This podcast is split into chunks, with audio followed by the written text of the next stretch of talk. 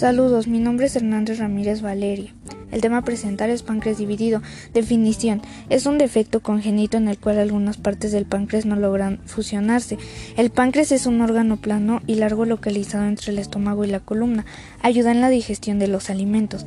Causas. El páncreas división es la anomalía congénita más común del páncreas. En muchos casos pasa inadvertida y no causa ningún problema. Su causa se desconoce. A medida que el bebé se desarrolla en el útero, dos pedazos separados de tejido se juntan para formar el páncreas. Cada parte tiene un tubo llamado conducto.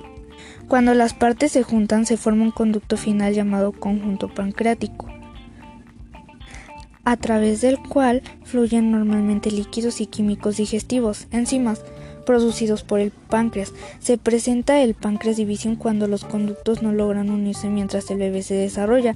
El líquido proveniente de las dos partes del páncreas drena hacia las zonas separadas de la porción superior del intestino delgado, duodeno. Esto se presenta en el 5 al 15% de las personas. Si el conducto pancreático resulta obstruido, se puede presentar hinchazón y daño al tejido, llamado pancreatitis. Síntomas. Muchas personas no sienten síntomas. En caso de ser así, los síntomas incluyen dolor abdominal, hinchazón abdominal, náusea o vómito.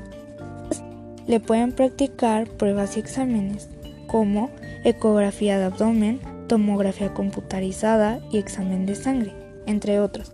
Tratamiento. Los siguientes tratamientos pueden ser necesarios. CPRE con un corte para agrandar la abertura por donde drena el conducto pancreático. Colocación de una endoprotesis para impedir que el conducto se obstruya. Posibles complicaciones. La principal complicación del páncreas división es la pancreatitis, anteriormente mencionada.